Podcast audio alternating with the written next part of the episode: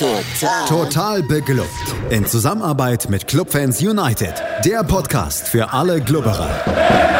Alles, Alles zum ersten FC Nürnberg auf meinsportpodcast.de. Herzlich willkommen zu einer neuen Ausgabe Total Beklubbt, dem Magazin über den ersten FC Nürnberg auf meinsportpodcast.de. Mein Name ist Felix Amrein und wie immer bin ich nicht alleine, sondern habe zwei Gäste an meiner Seite die euch wohl vertraut äh, sein sollten. Das ist zum einen Felix Völkel. Hallo Felix. Hallo. Und zum anderen Jakob Lexer. Hallo Jakob. Hallo.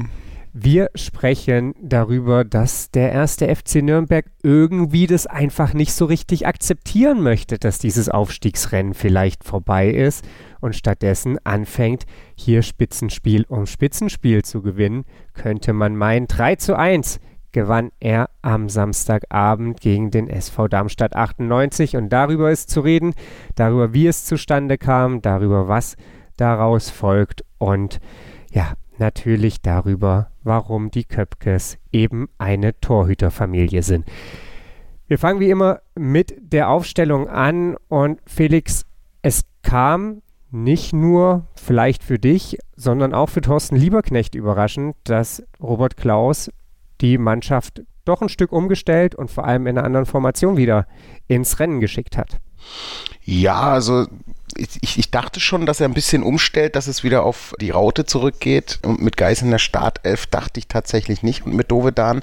Aber anscheinend hat da ja auch ein guter, guter Plan dahinter gesteckt. Es hat Thorsten Lieberknecht eben auch, wie er in der Pressekonferenz gesagt, ein bisschen gewundert und hat auch Darmstadt so ein bisschen vor leichte Probleme gestellt, bis sie sich darauf eingestellt hatten. Und anscheinend äh, hat es gewirkt. Weil ja, vor allem im Heidenheim-Spiel, also klar, wir haben kein ultra schlechtes Spiel gemacht gegen Heidenheim, aber letztendlich stand halt ein 3 zu 1 da und die, die offensive Wucht war so ein bisschen bisschen weg und es hat sich so ein bisschen angefühlt, wie wenn die, die Aufstellung ein bisschen sich, sich, sich ausgespielt hatte. Deswegen war es wahrscheinlich ganz gut, mal neue Impulse zu setzen und vielleicht sogar die Formation zu ändern, wie wir am Ende auch gesehen haben. Jakob, wie überraschend kam es für dich, dass dann da am Ende eben doch ein bisschen rotiert wurde, dass Nürnberger, gut, das war jetzt nicht so überraschend, Gelbsperre, Dumann und Schleimer auf die Bank mussten und dafür dann eben, ja vor allem eben auch Johannes Geist dann wieder in der ersten Elf stand, dazu Kraus und Dovedan? Das war definitiv, glaube ich, die Überraschung war Geist, dass Dovedan relativ nah dran ist, hat man ja bei den Einwechslungen gesehen und dass der Schleimi mal eine Pause verdient hat, Ähnlich sehe ich das übrigens bei Köpke auch.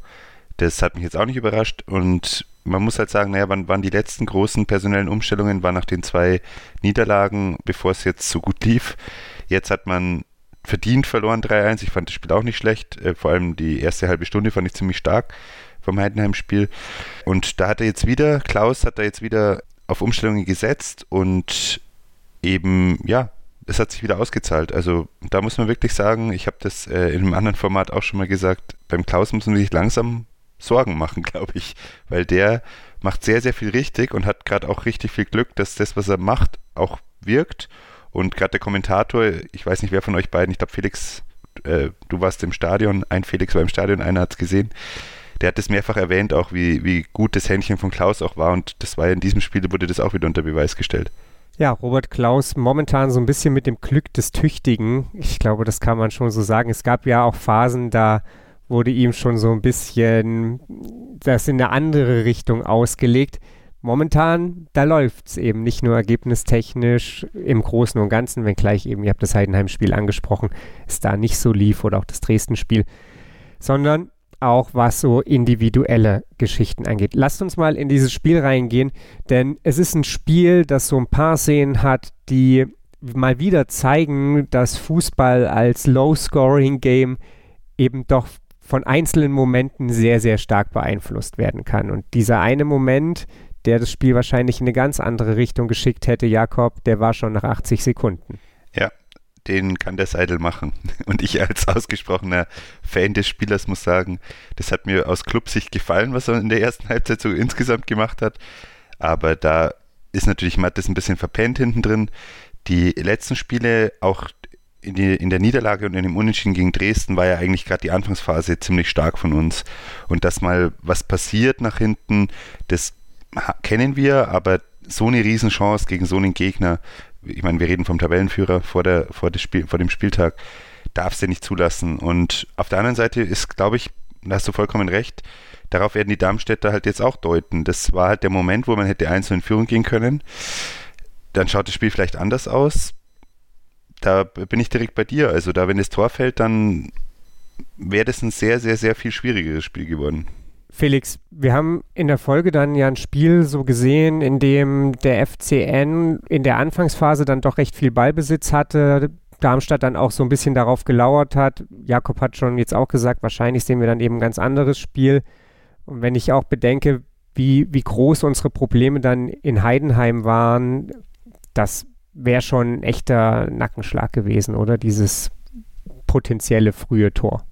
Ja, also ich glaube, in den ersten fünf Minuten oder bis zehn Minuten, wenn du ein Tor bekommst gegen, wie Jakob ja schon meinte, ähm, den damaligen am Wochenende, vor dem Wochenende noch äh, Tabellenführer, das wäre einfach ein sehr, sehr großer Nackenschlag gewesen. Wobei wir da vielleicht später noch zukommen, da die Mannschaft auch viel besser geworden ist. Also vor allem erinnern wir uns an die letzte oder auch vor allem die vorletzte Saison, wo eben auch Gegentore bei uns tatsächlich zu Leistungsabfall bis keine Leistung mehr vorhanden gefühlt haben haben, geführt haben. Ähm, das hat die Mannschaft ein bisschen abgelegt, aber es wäre definitiv umso schwerer geworden nach paar, einer Minute oder zweite Minute, ich weiß gar nicht mehr, wann das genau war, auf jeden Fall vom Anfang, am Anfang vom Spiel, da noch irgendwas ähm, rauszuholen oder auch die Motivation dann wieder zu bekommen, auch den Ausgleich zu machen.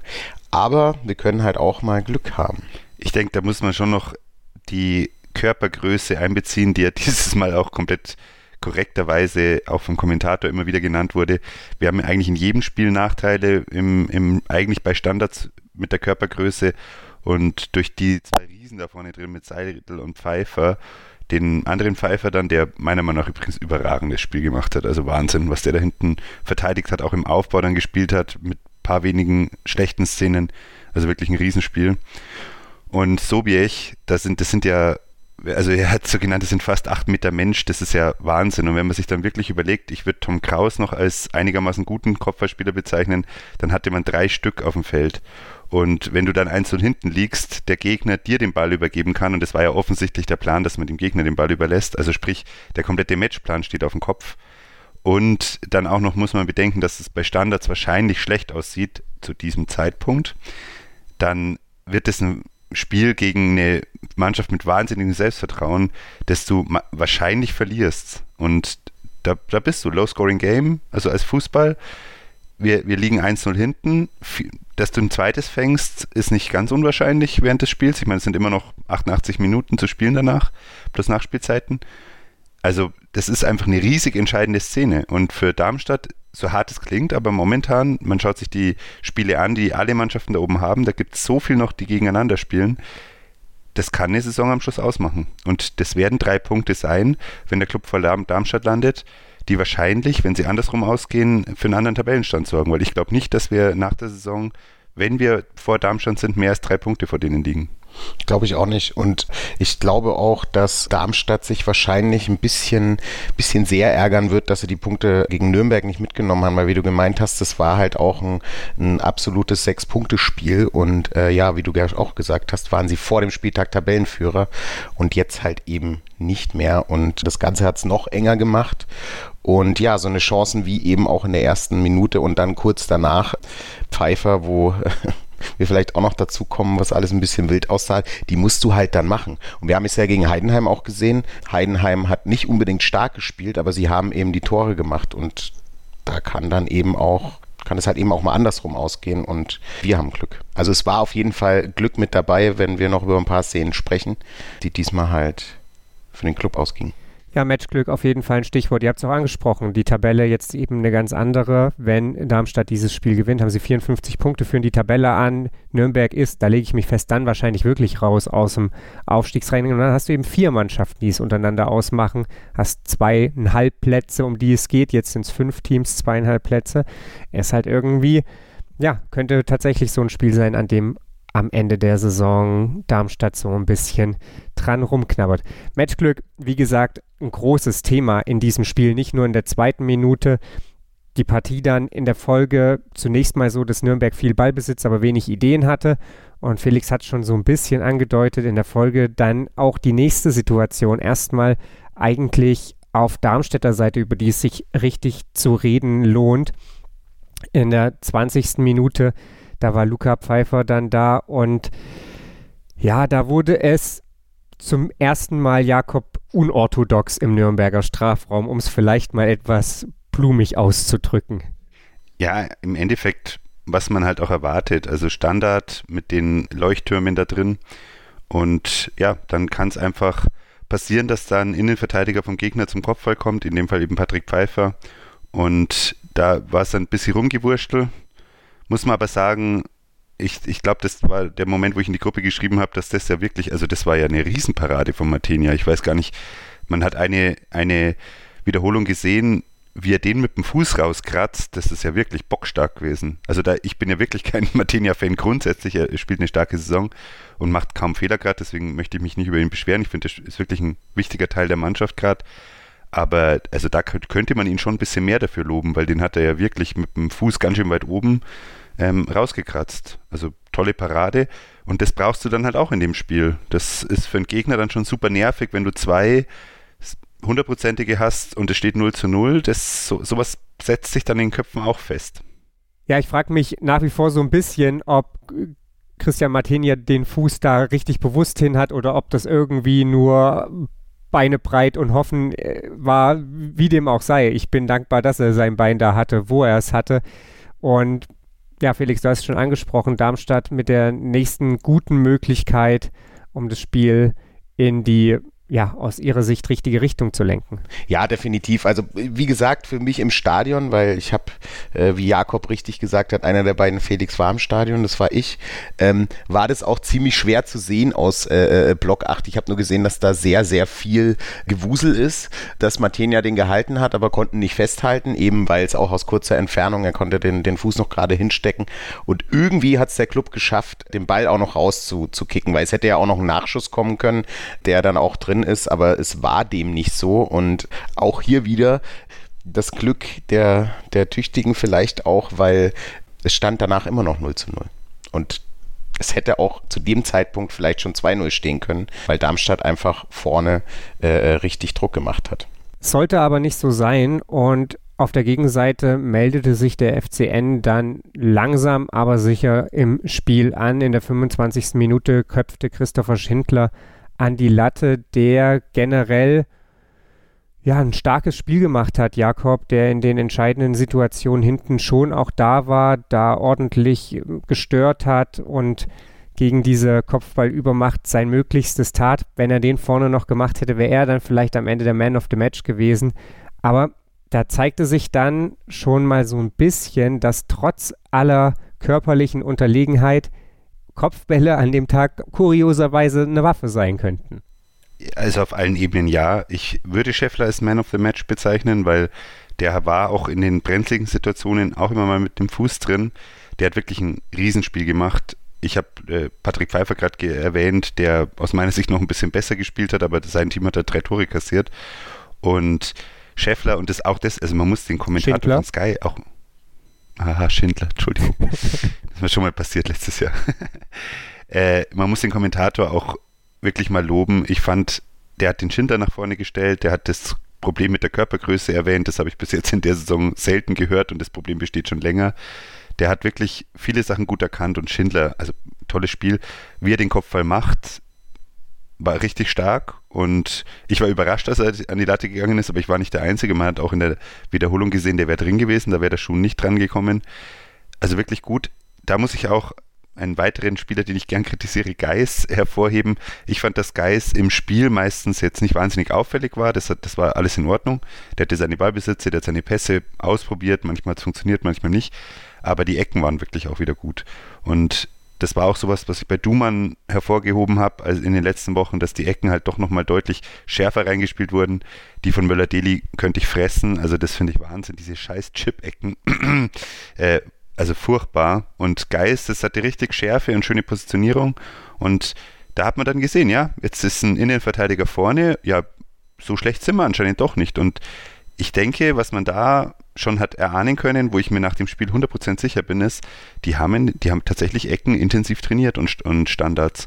Und da war eine Idee dahinter, da war Kraft dahinter. Also scharf geschossene Ecken und da sind gute Sachen passiert, wie wir ja wissen, im Nachhinein sehr, sehr gute Sachen passiert und da auch wieder Trainerverdienst. Die Spieler haben das umgesetzt, was, was offensichtlich trainiert wurde, weil so gute Ecken insgesamt wie in dem Spiel habe ich in der Saison oder insgesamt schon echt länger nicht mehr gesehen.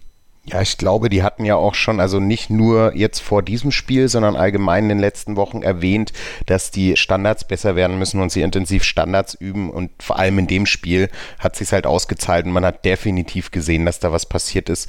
Was ich in der Szene vor allem, über die wir gerade gesprochen haben, nochmal hervorheben will, war, ähm, also es, Tempelmann war es, glaube ich, erobert er den Ball und Dovedan macht die Flanke auf Schindler, die ja auch perfekt kam, weil ansonsten hätte Schindler den Ball auch gar nicht so reinköpfen können. Und ich fand halt auch stark, dass Dovedan zurück in die Startelf kommt und obwohl er eigentlich grundsätzlich, kann man es ja eigentlich so sagen, jetzt in Anführungszeichen rausgeschmissen wurde, also er bekommt keine Vertragsverlängerung, wird am Ende der Saison gehen, hängt er sich halt zu 100 Prozent noch rein, macht solche Aktionen auch, in denen er halt eine gute Vorlage auf Schindler macht, hätte locker das 1-0 sein können. Und später, wie wir auch noch hören, sein Tor, ich fand das einfach auch stark, weil er könnte jetzt auch sagen, okay, ich setze mich weiter auf die Bank, muss jetzt eigentlich nichts weiter machen. Und dem ist halt nicht so. Ja, also möchte ich auch unterstreichen, dass du 100% recht. Wobei ich sagen muss, bei Dovedan war ja der Einsatz meiner Meinung nach noch nie das Problem, weil er ist ja von der Spielanlage her auch eher ein aggressiver Spieler. Ich denke, der hat in diesem Spiel ein paar technische Sachen gemacht, die ich ehrlich gesagt mich ein bisschen positiv überrascht haben. Die Kommentatoren bei Sky nennen ihn ja gerne Spielmacher, weil er hatte die Zähne auf dem Rücken, aber wie wir ja wissen, ist er das nicht. Also er ist ein Abschlussspieler eigentlich. Und also auch wieder, der hat wirklich ein starkes Spiel gemacht. Der war, hat sich viel gezeigt, der war viel unterwegs, der hat versucht, im Gegenpressing zu arbeiten, also gut zu arbeiten und mit versucht meine ich wirklich, der hat es gemacht, das war, war, wirklich gut. Und im Ballbesitz hatte der tolle Ideen und das war einfach eine Spitzenflanke. Der sollte der Ball hinkommen und da sind wir auch wieder beim Händchen vom Trainer und auch wie es in der Mannschaft stimmt. Und das haben wir von, vor ein paar Wochen ähm, intern mal so angesprochen, so war krass. Ich glaube, die, die haben da was vor. Die haben irgendwie beschlossen, die Saison ist noch nicht vorbei nach den zwei Niederlagen. Und man sieht das, hat das ja auch nach dem Spiel wieder gesehen. Die Mannschaft ist super intakt. Es gehen alle ab, egal ob sie spielen oder nicht. Es sind genug Spieler, die unzufrieden sein könnten gerade. Die helfen zusammen und es ist wurscht, wer aufgestellt wird. Die hauen sich rein und die wollen unbedingt gewinnen. Und das ist was, was im Aufstiegsrennen grundsätzlich immer sehr, sehr, sehr gutes Zeichen ist.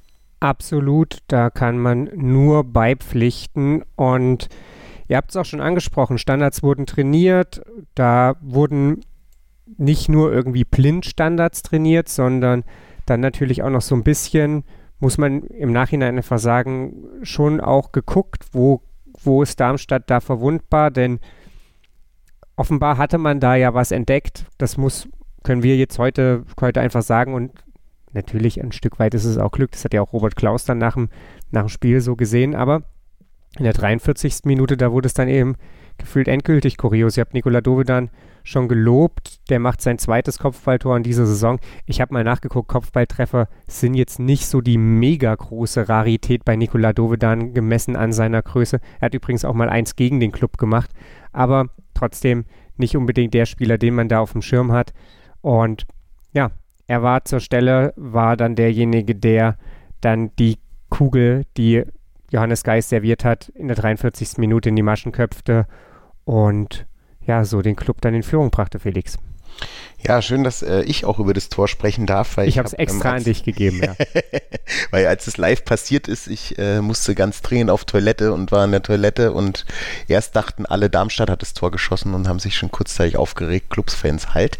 Bis dann Dovedan genannt wurde, das äh, Tor gemacht hat. Ich konnte es mir dann leider nur in der Wiederholung angucken, aber ich muss sagen, das ist eigentlich genau das Beispiel, über das wir jetzt die ganze Zeit gesprochen haben. Das war ein super Freistoß von Geist, der kam perfekt rein. Dovedan stand an der richtigen Stelle zwischen den Verteidigern. Vielleicht haben die das auch abgesprochen, dass er so circa am, am Elfmeterpunkt ist. Ich weiß es nicht. Der Ball fliegt perfekt, kommt im äh, perfekten Moment auf. Schuhen hat keine Chance und dann, dann stand es halt 1 zu 0 für den Club.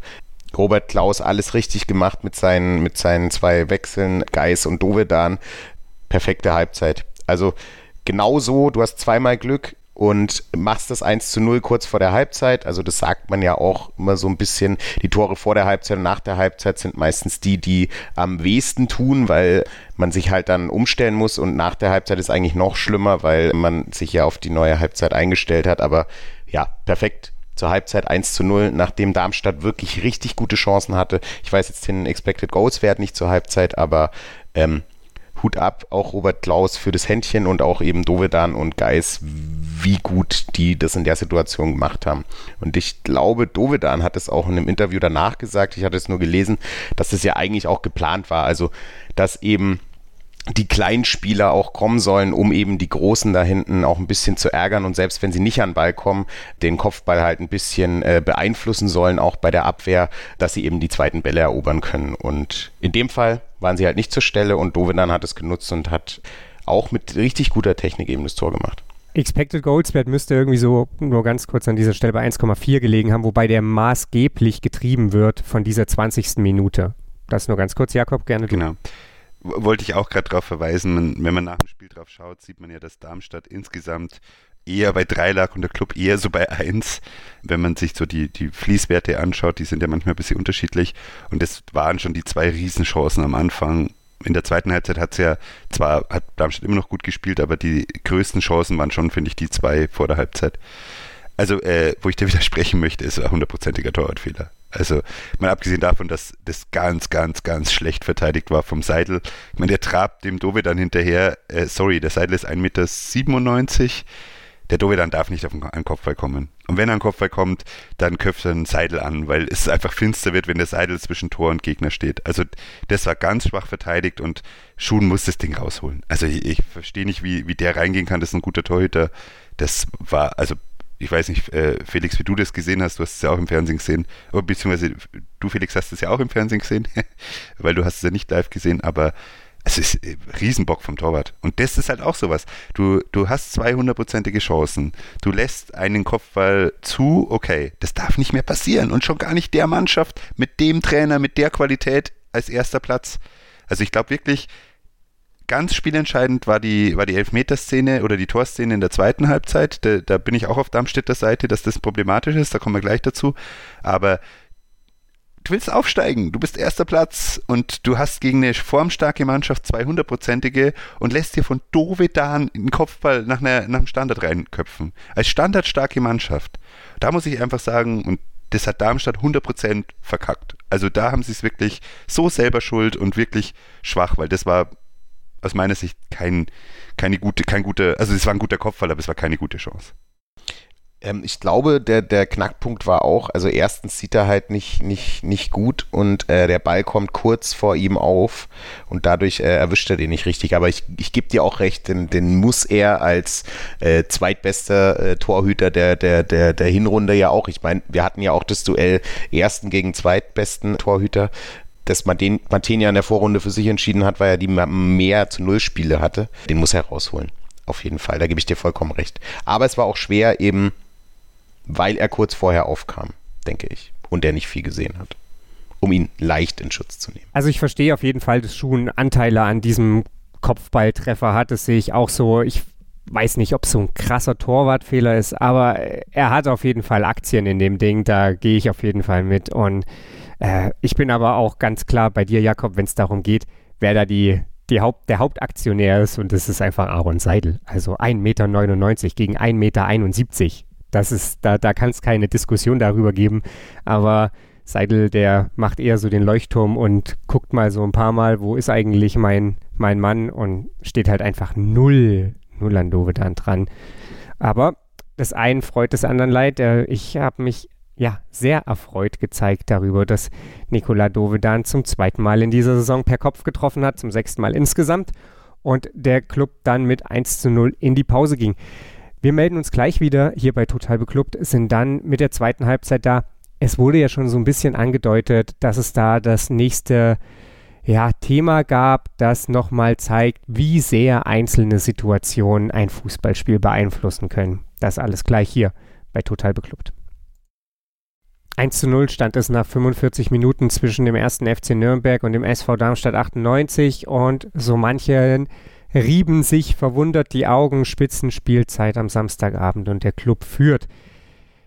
Wir gehen rein in die zweite Halbzeit. Der Unglücksrabe Aaron Seidel darf man ihn so nennen, ich weiß es nicht, aber auf jeden Fall der nicht so glückliche Aaron Seidel. Der musste dann zur Halbzeit draußen bleiben. Für ihn kam Tietz. Das Ganze dann so ein bisschen, ja, ich glaube, es war verletzungsbedingt, wenn ich es noch richtig im Kopf habe. Und es war dann so, dass Darmstadt schon aus der Kabine kam und dieses Spiel ändern wollte, war mein Eindruck, Jakob. Und gehen wir gleich dann auch eigentlich bis in die 58. Minute rein. Zwei Minuten vorher gab es zwar auch schon mal eine Chance, aber in der 58. Minute, da wurden sie dann für ihr Remühen auch belohnt. Es war direkt ein Sturmlauf. Also der auch wieder Kommentator hat es ganz richtig gesagt, das hat sich angekündigt, das Tor. Man stand zu tief. Äh, wir haben jetzt noch nicht auf die Aufstellung von Darmstadt uns bezogen, aber mit äh, Melem und wie heißt unser Ex-Klubberer? Kempe. Kempe auf der 6, das ist schon wahnsinnig offensiv, wie die aufgestellt haben.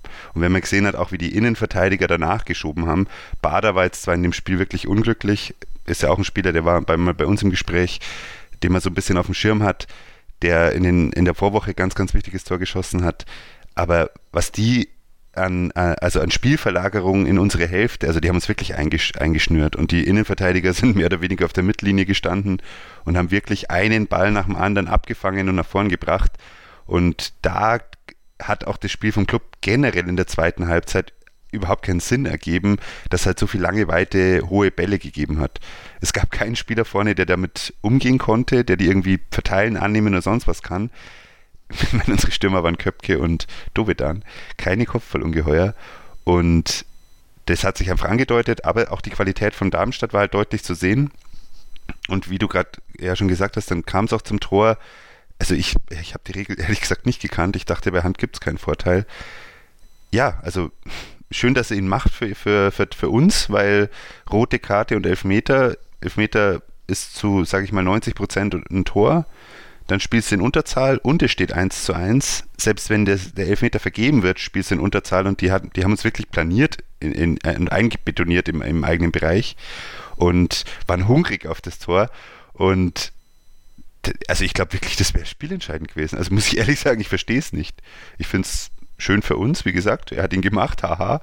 Aber also Köpke, dass der nicht vom Platz geht für die Aktion, das war ja, also da war ja überhaupt kein Versehen dabei. Das war ja einfach eine ja, gute Torwartaktion. Starker Reflex. Auf jeden Fall sehr starker Reflex. Ähm, dafür, dass er eigentlich kein Torhüter ist. Also wie, wie Robert Klaus ja auch nach dem Spiel gesagt hat, äh, der Andi war wahrscheinlich stolz auf ihn, dass er so guten Reflex hat. Generell ist diese Regel schon ein bisschen kurios. Ich sehe das auch so. Also man wollte ja einerseits diese Doppelbestrafung halt abschaffen, dass es Rot und Elfmeter gibt. Auf der anderen Seite zeigt dieses Spiel natürlich irgendwie auch diesen, diesen Nachteil, weil du jetzt, wo er das Tor macht, im Nachhinein denkst, naja, hätte er vorbeigeschossen, dann hätten sie irgendwie mehr davon gehabt. Und das ist natürlich schon irgendwie so eine, so eine Kuriosität. Ich, ich tue mir ein bisschen schwer damit, das, das abschließend zu beurteilen. Ich fand es in dem Moment natürlich mega und ich frage mich auch, ob Luca Pfeiffer beim, beim nächsten Mal das Ding dann drüber schießen würde, weil das, glaube ich, nicht in, in deinem Fußballerkopf drin ist, einen Ball bewusst vorbeizujagen, wenn du die Möglichkeit hast, das Tor zu schießen. Insofern, klar, hat diese, diese Regel aus, aus seiner Sicht natürlich eine mega Schwäche. Aus unserer Sicht ist sie natürlich bombastisch gut. Und ich bin da komplett bei dir, Jakob. Wir haben uns vorhin relativ lange darüber unterhalten, was diese Chance in der 80. Sekunde ähm, 80. Sekunde, seltsame Formulierung, aber ihr wisst, was ich meine, was die mit diesem Spiel hätte machen können. Aber wenn hier Elfmeter, Tor, ich glaube, Expected Goals Wert für einen Elfmeter sind 0,95, also 95-prozentige Chancen, Tor zu machen, und dann Unterzahl entstehen, dann reden wir nicht über Comeback-Qualitäten des ersten FC Nürnberg, sondern darüber, warum Pascal Köpke seinen Arm nicht unten gelassen hat und dass er uns damit einen Riesendienst erwiesen hat und dass wir dieses Spiel am Ende aber absolut sicher verlieren. Ja, auf jeden Fall. Also was ich dazu noch sagen will, ist, also ich kann das verstehen, dass die Regelung so getroffen wurde, weil wenn jetzt wirklich noch nachträglich er trotzdem rot hätte kriegen können und das Tor gewesen wäre, das wäre einfach finde ich dann too much, weil sie haben ja noch das Tor geschossen. Letztendlich ist eine gelbe Karte ja auch eine Art von, von, von Bestrafung und ich konnte damit natürlich leben als Nürnberger, als Darmstädter hätte mich das einfach äh, tierisch geärgert. Andersrum muss man halt auch sagen, den Elfmeter, den du dann kriegst, kannst du halt theoretisch auch verschie äh, verschießen. Richtig bitter wäre natürlich auch gewesen, dass eben er danach auch gesperrt gewesen wäre. Also ich weiß nicht, was für so eine Aktion wahrscheinlich ein Spiel, aber das ist ja auch wiederum ein Verlust den du dann auch wieder hast. Also du kannst einen Spieler einfach für ein bis zwei Spiele nicht einsetzen, musst 30 Minuten gegen Darmstadt noch spielen, die in der Verfassung waren, in der sie da gerade waren, und zwar richtig Druck aufzubauen. Ich glaube, bei Clubfans United stand es auch, der Club stand nach der Halbzeit zehn Meter tiefer als, als vor der Halbzeit. Also das zeigt ja auch, wie sehr Darmstadt gedrückt hat. Und ja, wir hatten da einfach Schwein weiß nicht, vielleicht hat der Schiedsrichter einfach nicht so schnell geschalten oder hat er das einfach nicht so gesehen, dass er mit der Hand daran ist und hat deswegen nicht gepfiffen und deswegen konnte das Tor geschossen werden und wenn dann das Tor geschossen ist, dann kannst du, wie gesagt, nachträglich nicht mehr rot geben. Glück gehabt. Aber das konterkariert ein bisschen das mit der Doppelbestrafung, weil wir haben hier keine Fußballaktion. Also ich finde, Spieler bricht durch, ich versuche mit dem Tackling ihn noch zu holen, er legt sich den Ball vor, ich lasse ihn stolpern, Notbremse rot oder halt er macht den Elfmeter und gelb oder schießt trotzdem das Tor und gelb. Das finde ich ist eine Fußballaktion. Aber das, was der Köpke auf der Linie gemacht hat, ist einfach eine ganz grob unsportliche, mit null Aussicht auf, auf Erfolg gesehen, äh, gesehene Aktion, weil ich meine, es gibt einen VAR. Und das war auch der Grund, warum der Schiedsrichter nächstes Lob von mir. Ich fand das eine überragende Schiedsrichterleistung über das Spiel. Also wirklich richtig stark, bis auf die eine Szene hier, wo man drüber diskutieren muss. Der hat sich auch gesagt, ich meine, wenn er jetzt abpfeift, der Ball ist noch heiß, wir haben den VAR, wenn es Hand war, wird er bestraft. Wenn es nicht Hand war und die, die treffen trotzdem das Tor, dann ist es besser, als wenn, also aus, aus Schiedsrichtersicht, dann ist das Tor aus dem Spiel gefallen. Das ist besser, als wenn ich eingreife und ein äh, und einen Standard mache. Ich sehe ich auch so. Ich finde, das war perfektes Verhalten vom Schiri, weil ich habe auch ehrlich gesagt die, die Wiederholung gebraucht, um zu sehen, dass es ein Handspiel war. Aber wir haben ja eine 0,0 Fußballaktion von Köpke. Das hat einfach gar nichts mit Fußball zu tun. Und ich finde, das muss bestraft werden. Das ist eine grobe Unsportlichkeit. Und ich, ich sehe da wirklich, also ich verstehe es auch nicht. Ich finde, gib elf Meter, äh, lass das Tor zählen und spiel ihn vom Platz, ganz ehrlich. Weil das, was der da gemacht hat, ist wirklich ein krasser Betrugsversuch. Und auf der anderen Seite, aus Darmstädter Sicht, da würde ich echt, also die können sauer auf sich selber sein. Die haben es selber verkackt. Und ich glaube, das wissen sie auch, dass, dass sie das ähm, selber verschuldet haben.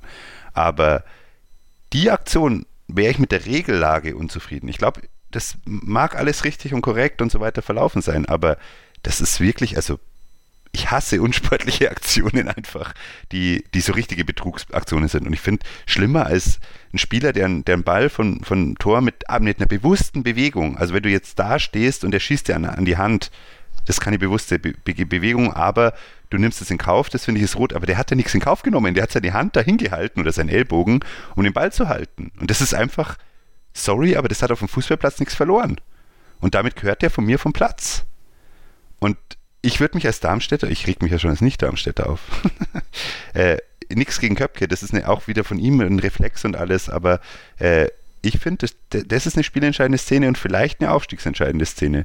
Und an der würde ich knabbern, weil das finde ich wirklich in dieser Situation nicht gut gelöst. Und auf dem Boden der Regeln alles in Ordnung, aber aus meiner Sicht schlecht gelöst, weil ein Spieler, der mit der Hand auf der Torlinie zum Ball geht, um den Ball zu halten, begeht einen groben Regelverstoß, gehört vom Platz. Ich kann damit leben. Nein, ich nicht! yeah. Ich auch. Ja, wie das halt so ist, am Ende, äh, ja, hat einfach Timo Gerach die, die Situation auf, auf Regelbasis komplett richtig entschieden. Ne? Und ich glaube auch, dass er sehr wohl gesehen hat, dass das ein Handspiel ist, beziehungsweise sind ja in solchen Situationen Schiedsrichter generell dazu angehalten, das Spiel laufen zu lassen, weil der VAR eben eingreifen kann.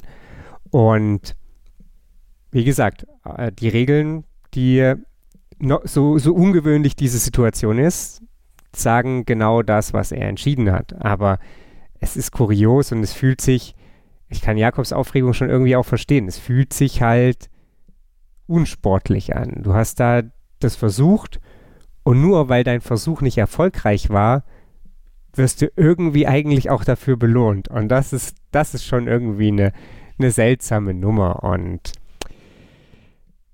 in diesem Fall gereicht sie dem ersten FC Nürnberg zum Vorteil und deswegen sind wir jetzt froh darüber und Darmstadt ist es eben nicht und Luca Pfeiffer hat es ja dann nach dem Spiel auch gesagt, ein Tor, von dem er sich gefühlt nichts kaufen kann, hätte er lieber anders gehabt.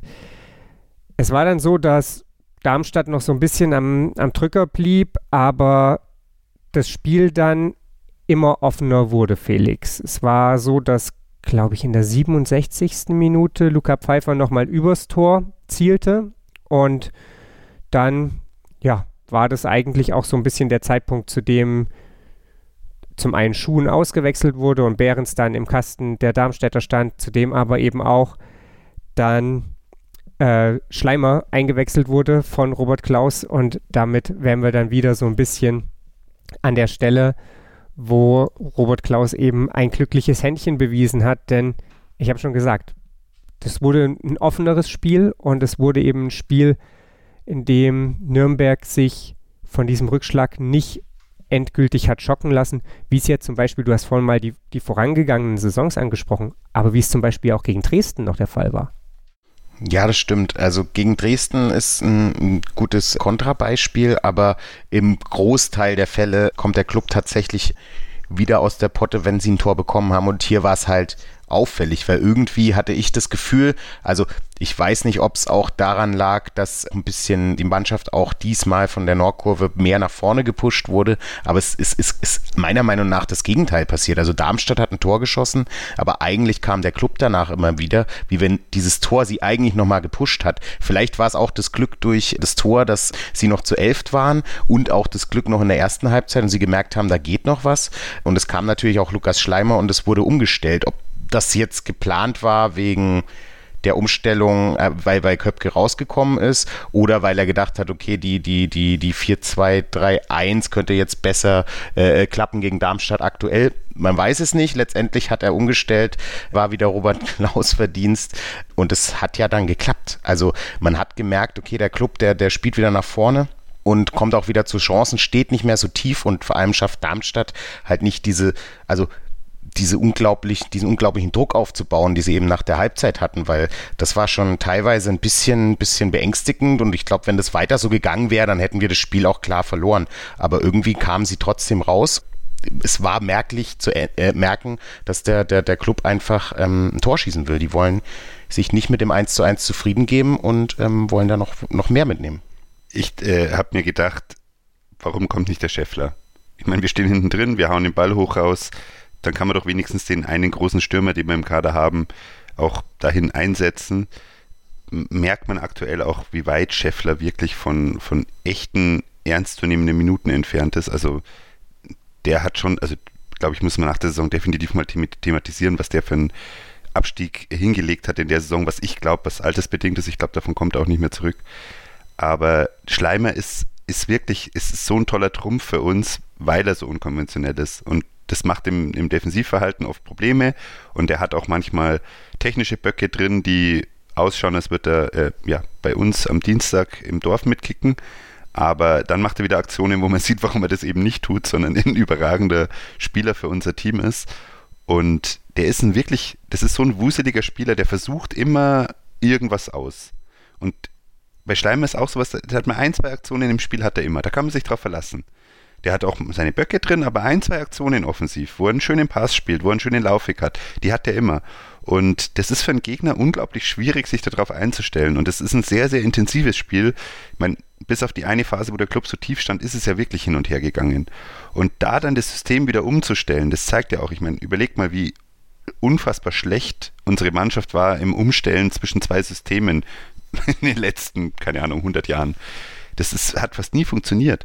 Und dass man jetzt aber zwei Systeme hat, die wirklich gut funktionieren mit dem, mit dem Diamanten in der Mitte oder, oder dem 4-2-1-2-3-1, ähm, das ist einfach wirklich wertvoll, weil das macht den Fußball auch unterschiedlich. Wenn du drei Offensive hast, die Plätze tauschen, die wuselig sind, die auch diese Querläufe machen, wie sie der Möller-Deli und der Tempelmann und auch der Nürnberger, die laufen ja gerne mit dem Ball am Fuß quer übers Feld. Und das ist ja kein gewinnbringender Lauf Richtung Tor, aber das ist für die Abwehr ein unglaublich beschissener Lauf, weil, Entschuldigung, dass ich so viel fluch heute, weil du musst ja ständig übergeben. Du kannst ja nicht mitrennen mit dem.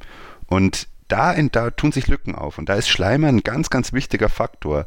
Und dadurch öffnest du das Spiel. Also die, diese, diese Einwechslung und dieser, dieser Wechsel im System, da machst du das Spiel komplett wieder auf.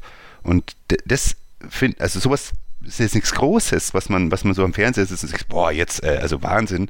Aber das sind so die kleinen Sachen, die einen riesen Unterschied machen auf dem Feld. Und da lag er auch komplett richtig. Also ich, ich habe wirklich den Scheffler noch nicht oft gefordert in der Saison. Ich habe mir in der zweiten Halbzeit gedacht, jetzt bringt ihn halt bitte. Ähm, komplett richtig, dass sie ihn nicht gebracht haben. Und dann auch der zweite Wechsel mit Duman, einen wuseligen, spritzigen Spieler, der auch technisch gut ist, für Geis genau die richtige Entscheidung. Geis hat nicht schlecht gespielt. Köpke, würde ich sagen, hat ein schlechtes Spiel gemacht. Und zwar nicht das erste jetzt. Der, ich glaube, der ist gerade ein bisschen wieder in dem Tief. Kann passieren. Richtiger, dass er rausgenommen wird. Geis hat aus meiner Sicht keine Fehler gemacht. Und ich schaue wirklich auf den Geis und ärgere mich über seine Fehler. Der hat ein solides Spiel gemacht. Trotzdem hat sich in dieser Konstellation absolut ausgezahlt, ihn runterzunehmen. Und da muss ich auch sagen, also top. Also freut, freut mich echt sehr. Ja er hat ja auch, er hat ja auch Kraus zurückgezogen auf, äh, auf die Doppelsechs und Duman hat ja quasi dann die Position rechts übernommen äh, in der neuen Aufstellung und das war auch wieder, wieder top. Also genau das war der Punkt, dass da ein bisschen mehr äh, auf ihn gezogen wurde, auf Duman, weil er halt eben auch ein technischer Spieler ist, was dann halt wieder Räume schafft für andere. Und auch richtig so, weil der Kraus hat seine Stärken auch mehr im, im Zweikampf und im Nachsetzen. Also da muss ich auch sagen, der, der, der, der Duman ein bisschen nach vorne zu bringen, der, ist, der dribbelt ja auch gern. Also wirklich, da, da ist was aufgebaut worden in der Saison, weil dass wir ein Team haben, wo wir nicht denken müssen, oh shit, jetzt sind wir auf drei Positionen schon schwach besetzt und auf der Bank haben wir gar nichts sitzen zu, hey, äh, es sind gerade Spieler nicht im Kader, auf die gebaut wird. Kastrop hat, äh, der, auf den glaube ich schon gebaut wird, in, in, in, im nächsten, in der nächsten Saison spätestens, hat es im letzten Spiel nicht in Kader geschafft. Das ist wirklich, das sind Ausrufezeichen gerade. Also der, der, da ist wirklich, der Klaus hat da wirklich was aufgebaut. Und das, das, auch das ist, dann gewinnst du solche Spiele. Wenn du Spieler einwechselst, die einen Unterschied machen können. Und man hatte die Befürchtung, dass es der Honsack ist und der Tietz, weil das ja auch tatsächlich sehr, sehr gute Spieler für die zweite Liga sind. Aber nee, ist der Schleimer und der Dumann. Cool. Und wer hätte gedacht, dass Schleimer nochmal wiederkommt? Ich habe tatsächlich nicht damit gerechnet und das ist für mich eigentlich mit äh, der Überraschungsspieler der Saison, muss ich sagen. Du meintest vor der Saison wiederkommt niemand. Genau, genau. Ja. Also über, überragend. Toll. Ja, er hat, glaube ich, sogar der, der Club schon mal mehr oder weniger, oder ich glaube Robert Klaus dann in dem Fall, schon mal mehr oder weniger offen zugegeben, dass, dass niemand beim Club damit gerechnet hat, dass er quasi weg war, dass das aber eben auch zeigt, wie, wie hoch die Durchlässigkeit ist und wenn man, wenn man da die Leistung bringt. Ihr habt es gerade angesprochen, für mich auch dieser zweite Wechsel eben aus, aus vielen Gründen so ein, so ein guter Wechsel, weil Jakob völlig richtig. Johannes Geis kein schlechtes Spiel gemacht. Jetzt auf dem Platz gar nicht so mega Standards, aber dafür richtig gut. Hat er sich seinen Spezialisten tatsächlich mal verdient. Aber wenn ich in so eine heiße Phase von so einem Spiel gehe und mir überlege, ob ich Tempelmann Kraus als Absicherung haben kann hinter so drei offensiven Zehnern oder ob ich da Geist Kraus haben, äh, Geist Tempelmann haben kann, Entschuldigung, ja, dann ist das ist für mich keine Frage. Das ist das ist ein No-Brainer. Und wenn ich dann dazu mit Dumann noch einen bringen kann, der manchmal so ein bisschen dazu neigt, zu viel äh, Straßenfußball zu spielen, aber dann in solchen entscheidenden Momenten gegen vielleicht auch schon ein bisschen müdere Verteidiger dann eins gegen eins gehen kann, dann mache ich so einen Wechsel. Und Jakob, absolut richtig. Das ist eine Situation, die ist ein Luxus. Und den haben wir beim FCN noch nicht lange. Und der hat sich auch erst im Laufe dieser Saison entwickelt. Und damit nochmal übrigens gerne auch den Bogen zu dem Thema, das wir vorhin hatten. Wie sehr stimmt es in dieser Mannschaft? Johannes Geis, der ist ganz vorne in der Jubeltraube, als in der, zwei, äh, in der 82. Minute Schleimer das 2-1 macht. Also der nimmt nicht krumm, dass er da rausgenommen wird, weil, hey, was ist besser als Gewinn? Also ja, cool, dass du das noch sagst, weil das wollte ich gerade auch noch erwähnen. Das war ja schon beim Relegationsspiel gegen Ingolstadt so dass der wirklich, und ich meine, ich habe ich hab den Geist echt gefressen. Also ich, ich wollte den wirklich nicht mehr im, im Clubtrikot sehen und ich bin mir immer noch nicht ganz zufrieden mit der Verlängerung. Aber man kann ihm da wirklich nichts unterstellen. Also der war der erste Spieler in der Relegation, der ist abgegangen wie Schmitzkatze. Der ist hier, der ist immer, das ist ein absolut 100% korrekter Typ im, im Team. Ich kenne ihn nicht privat, ich habe keine Ahnung, aber im Team ist es ein Teamkollege und übrigens auch Valentini. Also ich, so, so sehr ich immer gesagt habe, ich möchte den Fischer spielen sehen, das habe ich nicht gesagt, ich möchte den neuen Rechtverteidiger. jetzt sieht man, der Fischer, also ich bin begeistert vom Fischer, muss ich ganz ehrlich sagen. Äh, ich finde, dass der einen, einen riesen Unterschied macht im, im Team, auch wenn er nicht so, so viel besser ist als der Valentini, sind halt seine Stärken so viel wichtiger für die Mannschaft. Aber Valentini genauso. Der, der ist fürs Team da, der setzt sich ein. Besser geht's nicht. Ich finde, das ist auch wirklich, das ist ein großer Verdienst von, von diesen Spielern. Dovedan, dessen Vertrag ausläuft, Geist, der eine unbefriedigende Situation hat, genau wie Valentini, genau wie Scheffler. Die sind dabei im Team und die treiben die an. Und ich bin mir sicher, dass sie im Training Gas geben. Und das, das finde ich wirklich, also das ist 100% auch mit, hat mit dem Trainer zu tun. Vielleicht hat es sogar mit dem Hacking zu tun oder mit dem Rapper, ich weiß es nicht. Bin, da, von denen lasse ich noch nicht ganz ab vom Hacking. Aber das, was da aufgebaut wurde, das ist einfach toll.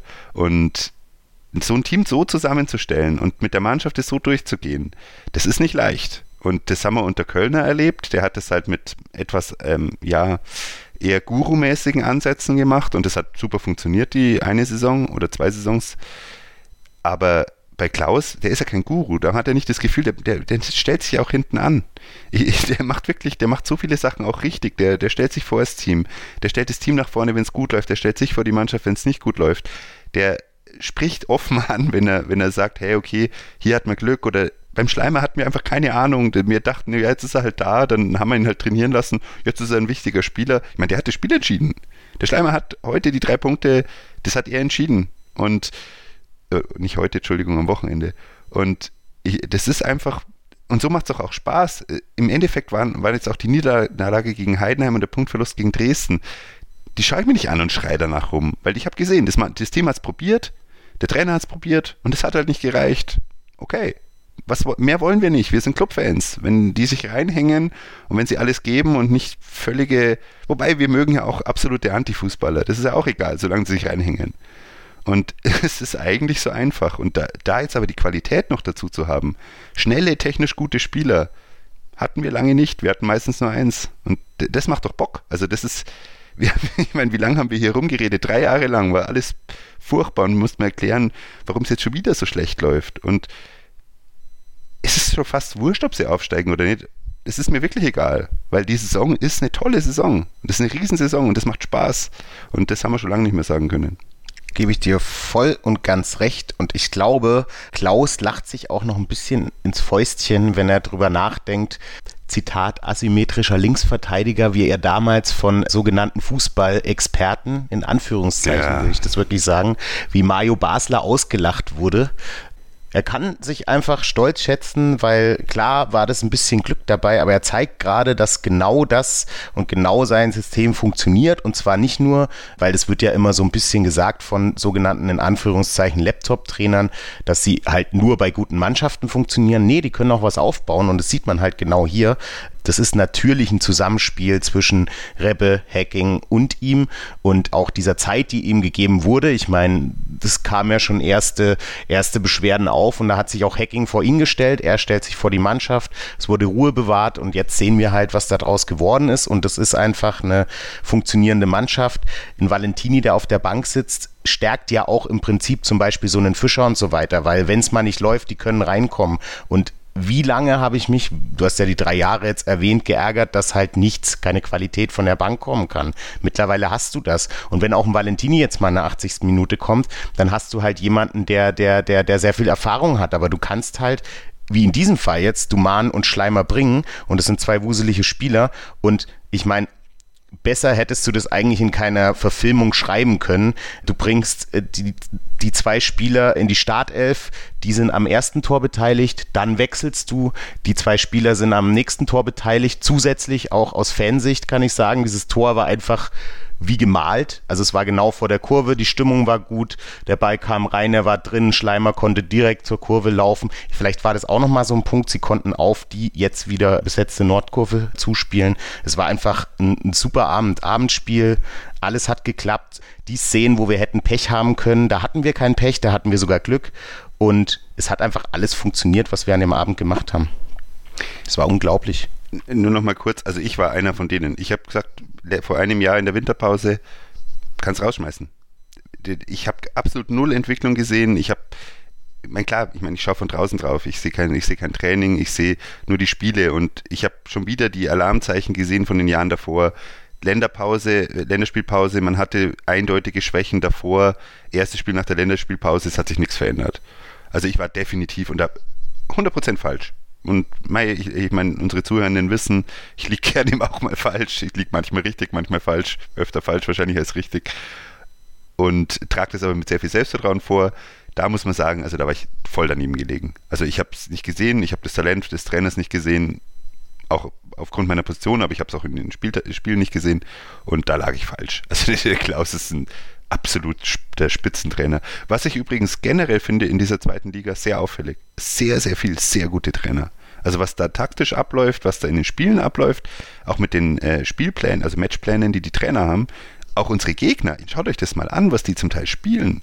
Mannschaften wie Regensburg schon seit Jahren, aber auch Rostock. Ich meine, mit was für Spielern, die sich da äh, super in der, in der, Liga halten und gegen gute Mannschaften gewinnen, die haben auch stark gespielt gegen uns. Also find, ich finde das überragend. Ich finde, fast jedes Spiel ist, ist auf Messerschneide und nicht, weil die Mannschaften gleich schlecht sind, sondern weil die wahnsinnig gute Arbeit meiner Meinung nach im Training und auf der Bank geleistet wird, weil klar haben wir auch Spielerqualität in der zweiten Liga, aber das, ich finde das auffällig. Also ich finde es richtig, richtig angenehm in der Saison Zweitligaspiele anzuschauen. Jetzt haben wir einen ganz schön weiten Bogen gemacht. Jakob, erst mit dem Dave Bultuis Gedächtnis, ja, Verweis auf Spieler, die. Ich habe Marek Nickel übrigens. ich musste mehr an Dave Bultuis denken. Ich war nicht ganz so weit in der Vergangenheit, aber ist eigentlich auch egal. Äh, Robert Klaus wurde über den grünen Klee gelobt, wo er ja vollkommen zu Recht auch äh, gerade hingelobt wird. Und ja, Felix hat angesprochen, dass man das Tor nicht schöner hätte erleben können. 82. Minute 2 zu 1, wie gesagt. Dann gab es noch einen Wechsel. Florian Hübner kam für Nikola Dovedan hinten noch ein bisschen Beton anrühren.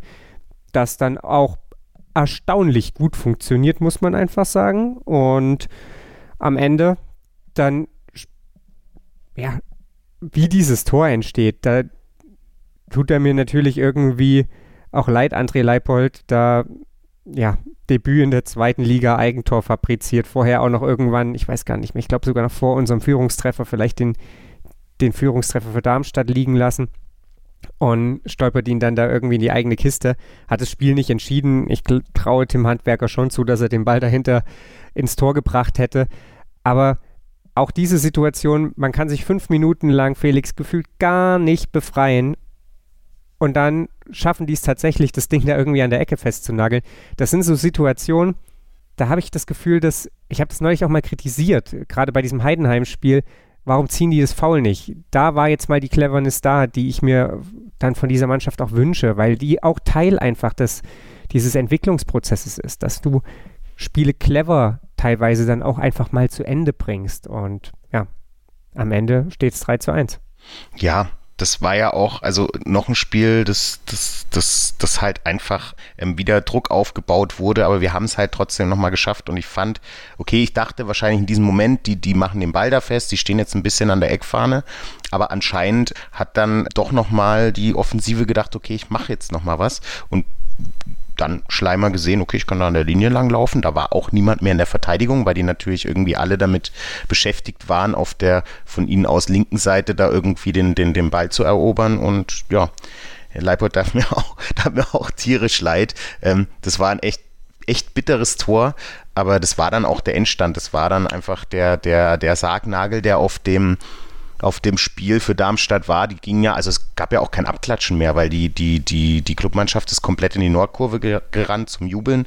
Und Darmstadt ist mit äh, gesenkten Köpfen vom Spielfeld. Und ich habe noch zum Kumpel gemeint, wenn das nicht mal quasi eine Situation ist, die halt wirklich aufstiegsentscheidend sein kann, weil in dem Mut, wie die auch vom Spielfeld gegangen sind, das ist nicht geil und das kann auch noch in den nächsten Spielen nachwirken, weil die drei Punkte, die sie nicht geholt haben gegen Nürnberg, die tun ihnen weh, auch aus verschiedenen Gründen. Sie hatten die Chancen, es gab die, die Situation mit Köpke, ähm, sie haben auch nochmal Druck, Druck aufgebaut in verschiedenen Situationen im Spiel auch, über Spiel verteilt, aber letztendlich steht der Club mit 3-1 da und unentschieden hätte auch niemand was sagen können, weil das hätte das Spiel auch hergegeben. Aber es war jetzt dann am Ende ein 3-1, ein bisschen zu hoch, aber das war wirklich so ein gefühlte, also für mich war der erste Moment tatsächlich, ich habe gejubelt und habe mich gefreut, aber es hat sich auch so gleich eingeschlichen, okay, das ist jetzt schon ein bisschen demütigend für Darmstadt, vor allem wenn man halt gesehen hat, wie die vom Platz gehen. War halt auch so eine typische Schleimeraktion. Jeder andere versucht dann Einwurf zu holen und er sieht halt, okay, Weg ist frei, dann renne ich halt rein. Und meine Theorie ist, dass der Handwerker dem Leipold abgeschossen hätte auf der Linie. Also ich glaube, das war besser für beide. Am Ende, wie gesagt, 3 zu 1. Felix hat es auch gerade schon gesagt, ein Unentschieden wäre wahrscheinlich auch ein absolut gerechtes Ergebnis gewesen, wenn man sich so Spielanteile anguckt. Aber Matchglück gehört dann eben in der, Jakob hat es auch gesagt, sehr, sehr engen zweiten Liga zusammen oder nicht zusammen, sondern dazu. Und so ist dann Nürnberg eben die lachende Mannschaft, profitiert davon, ja, ich will es nicht mal Chancenbucher nennen, aber von eben ein bisschen Nachlässigkeiten in der Chancenverwertung bei Darmstadt 98 und macht selber eben seine Situation als eigentlich wenige damit gerechnet haben, denn wie sagte schon Robert Klaus nach dem Spiel, so ist manchmal Fußball, wenn man es am meisten braucht, dann schickt der Himmel Standardtore. War in den letzten Jahren eher selten so, an diesem Samstagabend aber definitiv. Wir sind gleich nochmal da hier bei Total Beklubbt, sprechen dann noch kurz darüber, was es denn nun bedeutet, dieses Spiel gegen Darmstadt, wenn man auf die Tabelle guckt. Ist es erstmal klar, der FCN ist noch im Aufstiegsrennen. Bleibt er da auch? 3 zu 1 gewinnt der FCN gegen Darmstadt und ist damit nach wie vor in einer Situation, die fünf Spieltage vor Ende etwas ermöglicht, was die wenigsten außer Markus Schulz für möglich gehalten hätten, nämlich dass der FCN aufsteigen könnte. Vier Punkte Rückstand auf Platz 1 beziehungsweise auf Platz 2, drei Punkte Rückstand auf den Relegationsplatz. Und auf diesen drei Plätzen, da stehen künftige Gegner des ersten FC Nürnberg an den letzten fünf Spieltagen. Jakob, für möglich gehalten hätten wir das beide nicht. Was glaubst du, wie sehr der FCN jetzt in diesen letzten Spielen da noch eingreift? Denn eine Sache schicke ich gleich noch mit. Die anderen Gegner, das sind ja Holstein Kiel und der SV Sandhausen. Und die stehen in der Rückrundentabelle übrigens auf Platz 4 und auf Platz 5 und haben nur zwei beziehungsweise drei Punkte weniger geholt als der FCN, der seinerseits Dritter ist. Oh, ich habe ganz vergessen, dass wir noch gegen Holstein Kiel spielen. Ihr habt es ja gerade richtig gesagt und das hast du ja auch am Anfang bei der Anmoderation schon gesagt. Die Spiele gehen meistens knapp aus. Und ja, also gegen den HSV das Spiel hätte unentschieden ausgehen können. Das Spiel gegen Darmstadt hätte unentschieden ausgehen können. Ganz viele Spiele von Werder Bremen, von Schalke, von Darmstadt, von St. Pauli hätten auch unentschieden ausgehen können. Und ne, die Mannschaft steigt am Schluss auf, wo diese entscheidenden Spiele nicht unentschieden ausgehen, sondern wo sie sie gewinnen. Und mit, dem, mit den Chancen, die da waren, man sieht es an den Expected Goals, man hat es auch im, im Stadion oder vom Fernseher gesehen, kann oder muss Darmstadt das Spiel gewinnen. In der Entstehung, wir haben jetzt gar nicht so viel über das 2-1 gesprochen. Ich meine, war jetzt auch wieder ein Standard und da war schon auch viel Willen dabei, aber es war auch ein Abschluss, den man hätte verhindern können, wenn man eine gute Verteidigung spielt. Und de, da schaust du halt zurück. Und Bremen hat jetzt die letzten Spiele ein bisschen Punkte liegen lassen. Die sehen auch, was da los ist. Und man hat jetzt schon gesehen, es ist jetzt so langsam losgegangen. Die St. Pauli hat, hat was liegen lassen, Darmstadt lässt was liegen. Bremen lässt das liegen. Der HSV ist raus aus dem Aufstiegsrennen. Ich habe vergessen, dass er noch Nachspulspiel hatte. Wenn wir dachten, uh, war voreilig und zack ist er komplett raus. Da, der Club, äh, wenn unentschieden gespielt hätte, hätten wir wahrscheinlich heute gesagt, hey, coole Saison, wahrscheinlich wird es nichts mehr nach oben, macht nichts, schöne Spiele noch. Gewinnst du das Spiel, bist du halt dicke drin und wie es jetzt gerade ist. Und wer der Bremen wird sich nicht freuen. Das Problem ist halt natürlich, man muss schon immer schauen, was ist daheim, was ist auswärts, weil Auswärts ist es schwieriger. In Heidenheim hat man ja sehr verdient auch das Spiel dann verloren. In Bremen wird es super schwer und die Qualität von den Bremern, die, die brauchen wir jetzt nicht, wenn man das 1 zu 1 mit dem Club vergleicht, dann brauchen wir nicht hochfahren. Aber die Situation jetzt gerade, und wenn ich mir überlege, gegen wen würde ich jetzt in der Situation jetzt gerade gerne spielen in der zweiten Liga, ist der Club definitiv die Mannschaft, die ich nicht sehen will. Und das ist doch eigentlich sau cool. Ich glaube, Kiel ist da oben dabei. Man, man hat es in den letzten Wochen auch gesehen, die haben viele Punkte geholt gegen gute Mannschaften. Ist auch wirklich eine gute Mannschaft. Aber der, der Club ist momentan die Mannschaft mit dem Lauf. Und es steigt immer am Schluss eine Mannschaft auf oder kommt unter die ersten drei, die zum richtigen Zeitpunkt einen Lauf hat. Und wir haben halt gedacht, okay, der Lauf könnte jetzt unterbrochen worden sein mit den äh, vier Punkt Verlusten oder vier Punkten Verlust, die wir jetzt in den letzten zwei Spielen hatten. Nee, die Mannschaft hat sich nicht aufgegeben, die hat zur richtigen Zeit jetzt auch eine Pause gehabt, glaube ich, mit der Länderspielpause, auch wenn es danach gegen Heidenheim nicht funktioniert hat. Die haben Bock und die fahren nächste Woche nach Bremen, da bin ich mir 100% sicher. Die fahren nach Bremen und nehmen sich vor, mit drei Punkten heimzufahren und wieder zu feiern in der Kurve und daheim empfangen zu werden. Und ich glaube, wenn sie Bremen gewinnen, werden sie in Nürnberg empfangen von Fans. Und sowas ist, das merkt man, da haben die Bock drauf. Und mei, wie geht das Spiel aus nächste Woche? Kein Plan. Es kann auch 4-0 für Bremen ausgehen. Würde mich nicht überraschen. Die haben einen riesen Sturm, die haben eine riesen Offensive, die haben auch eine gute Defensive. Aber ich würde mich auch nicht wundern, wenn der Club 2-0 gewinnt. Und ich glaube, das habe ich vor Heidenheim auch schon gesagt, ich glaube, es braucht drei Tore, um in Bremen zu gewinnen. Ich habe auch geglaubt, dass es drei Tore braucht, um in, Heidenheim zu gewinnen und drei Tore schießt du im Normalfall nicht. Das heißt, es ist ein super schweres Auswärtsspiel. Aber Bremen wird sagen, das ist unser schwerstes Heimspiel jetzt erstmal und wahrscheinlich der Saison.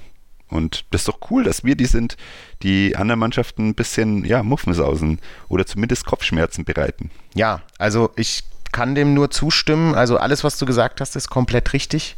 Es gab übrigens noch eine zweite Person, Felix, die gesagt hat am Anfang der Saison, dass wir aufsteigen. Es war nicht nur Markus, es war auch ich. und wir wurden ausgelacht. Es war auch ein bisschen Spaß dabei, weil natürlich Saisonziel 5 bis 8, ich glaube, aus der Diskussion kam überhaupt die, die Ansage von Markus und mir, dass wir auch aufsteigen. Aber letztendlich, wenn man die Diskussion, wenn man sich nochmal zurückerinnert, auf was die Diskussion basiert hat und dass natürlich auch viele Stimmen, ich glaube, Jakob, du warst eine davon gesagt hat, das ist vielleicht nicht realistisch, dass wir so weit oben stehen. Was da jetzt letztendlich draus geworden ist und was da für eine Mannschaft sich zusammengeschweißt hat, kann man eigentlich tatsächlich, hatten wir jetzt auch schon mehrmals gesagt, einfach nur den Hut abnehmen. Letztendlich kann ich eigentlich nur Robert Klaus rezitieren. Der hat äh, nach dem Spiel im Sky-Interview anscheinend gesagt, das ist auch das erste Mal, dass er tatsächlich sowas wie Aufstieg überhaupt in den Mund nimmt. Er hat ja gesagt, die müssen alle noch gegen uns spielen. Wir wollen die härteste Tür zur Bundesliga sein und wenn keiner will, dann gehen wir halt selbst durch. Ich finde schon, dass das das erste Mal eine Ansage ist. Wir haben da auch Bock drauf. Warum der Club aufsteigt, meiner Meinung nach, wenn sie aufsteigen, ist auch, dass die Fans zurück sind. Die werden in Bremen auf jeden Fall die Mannschaft zu 100 Prozent, wenn nicht noch mehr unterstützen. Das wird die Mannschaft auch auswärts merken. In Heidenheim war es vielleicht noch noch ein bisschen ungewohnt, aber nach dem Spiel jetzt im Rücken gegen Darmstadt wissen sie auch, okay, wir können gegen die da oben auch gewinnen. Gegen Gegner, die nicht so gut sind, tun wir uns gefühlt für mich auch schwerer. Deswegen finde ich es auch gut, dass wir letztendlich gegen alle da vorne noch, noch spielen, plus Sandhausen und Kiel, die auch gerade einen richtigen, also ich will jetzt nicht sagen Lauf, eine gute Phase haben und deswegen kann ich mir sehr gut vorstellen, dass der Club am Ende äh, vielleicht die glückliche Mannschaft ist die dann vielleicht das Glück hat und äh, das Glück des Tüchtigen hat, ähm, da noch irgendwie reinzurutschen. Und vielleicht einen der Top-Kandidaten rauskickt, weil irgendwie auch selbst wenn man jetzt noch bei Kicker guckt, sind die, die über die geredet wird, von Aufstieg äh, immer noch nicht der Club. Es sind immer noch die, die auf den ersten vier Plätzen sind. Ja, übrigens 9 bis 12 habe ich gesagt. Ich fand es viel zu optimistisch, Platz 5. Es ist ja auch so, das muss man schon auch immer noch, glaube ich, im Hinterkopf haben. Ich halte das, diese Ansage von Robert Klaus für absolut okay. Jetzt sind wir in der Situation, das Saisonziel, das ist so halbwegs in trockenen Tüchern. Da kannst du nach mehr schauen, da kannst du auch jetzt, wo du zwei große Mannschaften geschlagen hast, sagen, okay, wenn die nicht wollen, dann machen wir das. Man muss aber eben auch, und wir haben das ja gerade schon angesprochen, eben sagen, das war zweimal auch Matchglück. Und das ist, glaube ich, nach wie vor eben so die Geschichte, die vor uns, die haben eben A das Polster, die haben B die potentere Offensive. Das sind vielleicht Kleinigkeiten, die am Ende den Unterschied machen. Aber es ist eben auch der von Jakob zitierte Lauf, der in Nürnberg, wenn gleich eine kleine Delle bekommen hatte in den letzten Wochen, durchaus da ist. Und ich kann die Einschätzung teilen. Wenn, wenn ich momentan einen Gegner nicht haben möchte, dann ist es der FCN oder übrigens der SV Sandhausen. Das ist, glaube ich, meiner Meinung nach die schlimmste Mannschaft, gegen die du aktuell spielen kannst, weil die gar nichts machen müssen. Sie stellen sich nur hinten rein und rühren Beton an, noch und nöcher. Von unseren Gegnern, gegen die wir spielen noch, ist das, glaube ich, der Gegner, vor dem ich am meisten Schiss habe, weil wir da, glaube ich, wenn wir am Ende vielleicht schauen, wo, wo haben wir Punkte liegen lassen im Endspurt, da vielleicht die Punkte dann vermissen werden. Kiel, so lala, hatte zwischendrin richtig guten Lauf, hat jetzt zwei aus sechs nur gewonnen, hat vier Spiele in den letzten sechs verloren, teilweise dann auch kuriose Partien. Da trudelt es gerade so ein bisschen aus, nachdem der Klassenerhalt jetzt mehr oder weniger in trockenen Tüchern ist.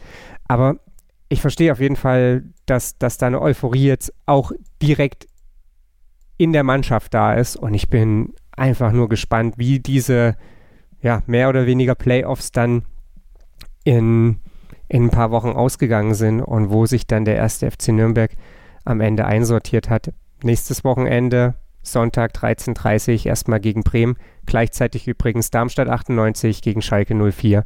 So viel dazu, was dann da noch so auf dem Radar steht. Und der SV Sandhausen empfängt den FC St. Pauli. Das dann das nächste Wochenende und dann dürfen wir gespannt sein, wie wir uns da nächste Woche drüber unterhalten. Ich bedanke mich auf jeden Fall bei Jakob Lexer und bei Felix Völkel für ihre Einschätzung zu diesem Wochenende und zu diesem Spiel. Und dieses Mal kann ich auch versprechen, wird es wirklich ein Gegnergespräch geben. Mittwochabend kommt's. Bis dahin, bleibt gesund. Total. Total beglückt. In Zusammenarbeit mit Clubfans United. Der Podcast für alle Glubberer. Alles, Alles zum ersten FC Nürnberg auf meinsportpodcast.de